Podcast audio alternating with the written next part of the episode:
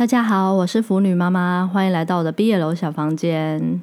今天要介绍的是硕 Hiro 老师的《明屋梦恋杯》和《罗城恋月夜》这两个故事稍微有关联，但是分开看不影响剧情理解。时间顺序上呢，《明屋梦恋杯》发生在前，《罗城恋月夜》发生在后。这两本都是腐女妈妈爱的人外故事，又都有浓浓的日本传统风格。两本剧情都还蛮流畅的，唯一有点可惜的地方是，这两本虽然都是好结局，但硕老师却好像想要留下好的悬念，但是有点没有拿捏好，最后感觉起来像是故事没有画完。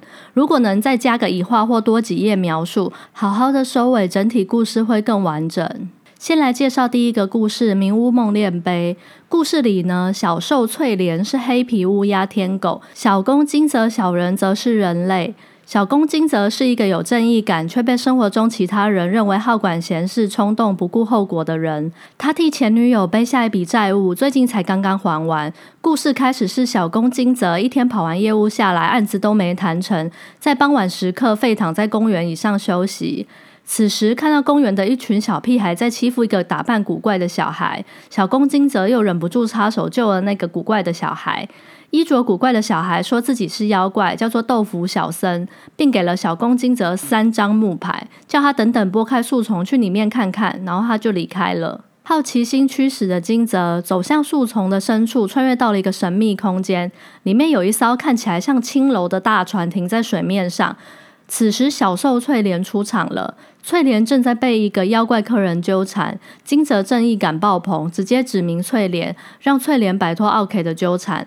来到青楼，当然是要做。翠莲打算要开始服务金泽，但金泽就说不用了，聊聊天、睡觉就好。虽然就这样浪费掉了一张木牌，但是翠莲对金泽留下了好印象，说了句下次要再来哦。之后金泽都找不到入口，没办法马上再过去找翠莲。直到有一次搭不到末班车，凌晨待在公园，才又看到入口。一进到旅馆，金泽发现翠莲正在接待一群客人开趴，于是指明了之前救的豆腐小僧，想说来了就在旅馆吃个晚饭。吃完饭，金泽就睡着了。他醒来就看到翠莲，翠莲说他偷偷离开 party，然后来这边见金泽。两人一起到船型旅馆停泊的地方游湖，游湖的湖面有很多睡莲。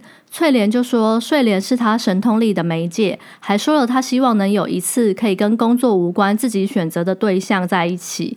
金泽听了呢，就跟翠莲说：“你不是就选择我了吗？我这个月也常常想到你哦。”两个人看似两情相悦，开始拉鸡进行前戏。翠莲不小心说出：“今天忘记做准备，也没有带润滑油。”金泽听了就喊暂停，因为不想要弄痛翠莲，就说了等下次。听了等下次的翠莲大失所望，因为他听了太多下次，客人的下次就像台北人的下次再约一样，大多是敷衍用语，所以翠莲听到下次就很感冒，立马换上接客的脸孔。刚好旅馆的妖怪人员也找到翠莲，提醒她该去工作了。旅馆妖怪人员问翠莲说：“他是你的奸夫吗？”此奸夫不是奸夫淫妇的奸夫，指的是跟卖身男子女子发生感情关系的人。翠莲一时傲娇，说了金泽不过是肥料。此时金泽才知道，翠莲原来是会吸取他人精气，让睡莲开花。他会卖身的原因是曾经纵火烧掉过这间旅馆，所以是被惩罚才会在这里卖身，直到他吸取到让睡莲全部开花的精气为止。回到现实世界的金泽胡思乱想一通，想说自己真不走运，是不是又要被诈骗？但是回想起与翠莲的相处，加上他对翠莲是纵火犯，会吸别人精气等等，都是从别人那里听说的，他觉得自己一定要求证，于是用了最后一块木牌去找翠莲。用了最后一块木牌，两个人讲开后就滚了床单。金泽也答应翠莲会再去，但下次想要再去的时候，发现要在青楼消费很贵啊，更不用说翠莲这种红牌。